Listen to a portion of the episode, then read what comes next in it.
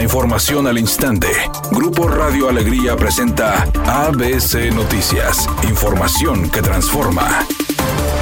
¿Qué tal? Muy buenas tardes, esta es la información. Tras el anuncio de su registro como candidata de Morena para el Senado de Nuevo León, Clara Luz Flores Carrales, inició recorridos por diferentes municipios del estado para crear comités de la Cuarta Transformación. En sus redes sociales, la titular del Secretariado Nacional del Sistema de Seguridad Pública con licencia publicó imágenes de su visita a Anáhuac, Nuevo León, en donde convivió con algunos de los habitantes de este municipio. En la publicación, Clara Luz Flores agradeció a las personas por haberla recibido en su comunidad.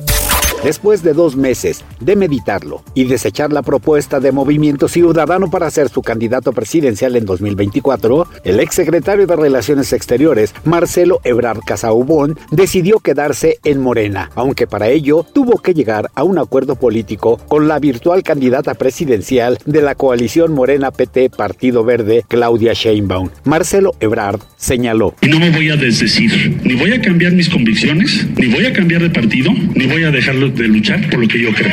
Este es un acuerdo político, no tiene que ver con un cargo a mi persona. Van a participar muchísimas personas en todo el país que coinciden con el camino de México, que fue lo que propuse, que fue lo que se votó.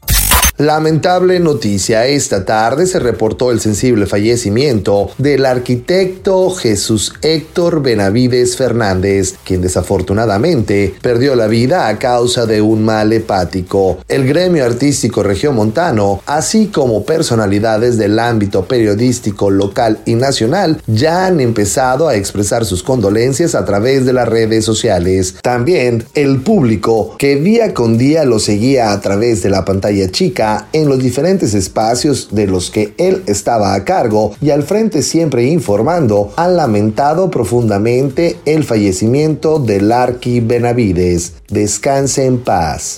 Redacción y voz Eduardo Garza Hinojosa. Tenga usted una excelente tarde. ABC Noticias. Información que transforma.